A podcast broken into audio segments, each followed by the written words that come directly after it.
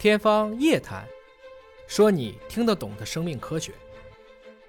啊，张老师，我还想请教啊，这个虾我们知道了，钩虾，但是钩虾不是虾了，一种也是节肢动物是吧？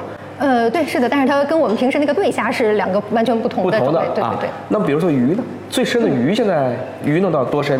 什么样的鱼？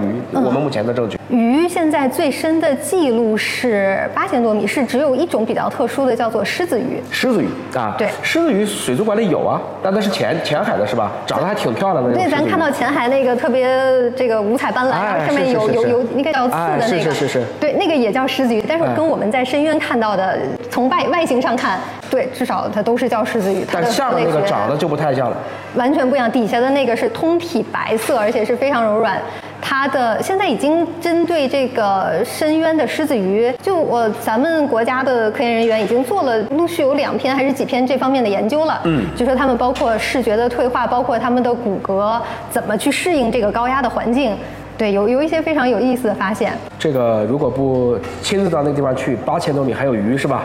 因为鱼跟刚才那些还不一样，它还要自由的游动。对是的它还要去，因为它一养一养就因为你要去抓别人，它还要再去吃别的。对所以这样的一些机制，我想大海真的是藏着无穷的奥秘。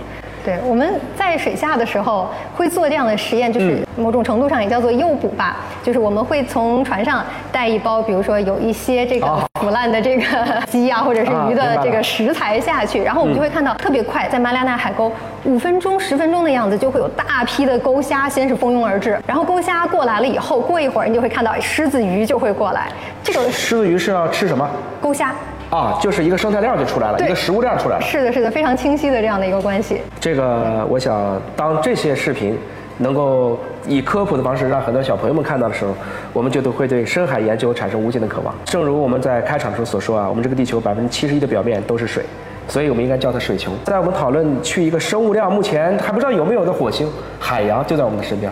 它就是我们的故乡，或许它们的更重要。我今天跟张老师在的呢，这是一个鲸豚馆啊，在我们周围呢，我们看到了有须鲸、有齿鲸、有海豚，也有非常多的故事。也希望有一天您来三亚的时候，不妨来我们的深海所看一看，带孩子们在这样的一个巨兽啊，这些都是演化了上千万年的这些物种，但是它们一直。